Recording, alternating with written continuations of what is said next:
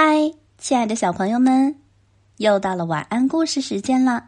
我是你们的好朋友长江姐姐。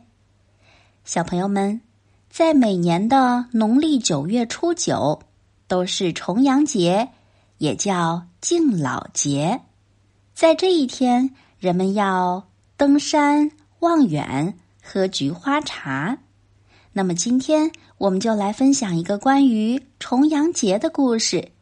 名字叫做《九月九朝山上走》，作者陈梦敏，选自《大灰狼画报》。准备好了吗？故事要开始喽！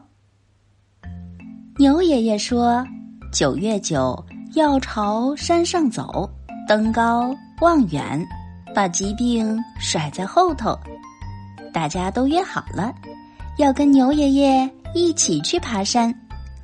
过重阳节，因为重阳节又叫敬老节，这一天得好好陪一陪牛爷爷。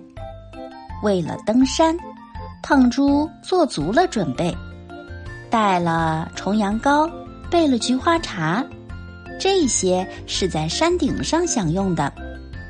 带了望远镜，挂在脖子上，这当然是望远用的。带了一本厚厚的书，听说山上的树叶都红了，胖猪想把它采下的红叶放在书里。快乐狼、米米兔、妙妙猫还有胖猪，和牛爷爷一起有说有笑的朝山上走。山可真高啊！胖猪走了一会儿，感觉背上的包沉甸甸的。胖猪呼哧呼哧的喘着粗气，我来帮你吧。快乐狼拿过胖猪的包包，背在自己身上。可没走多久，胖猪觉得脖子上也沉甸甸的。哎呀，胖猪说他根本不该带望远镜来，望远镜拖慢了他爬山的速度。我来帮你吧。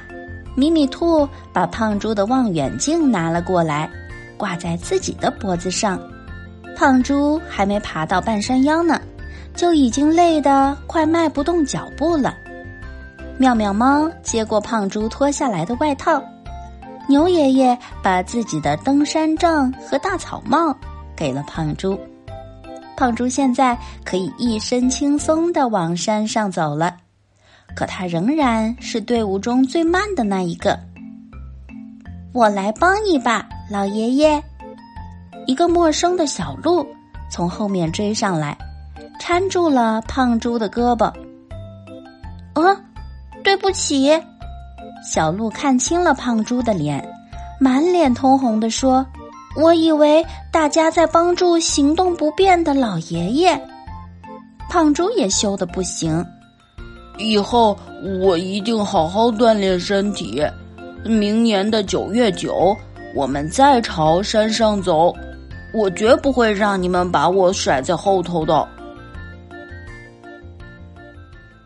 好啦，今天的故事就分享到这了。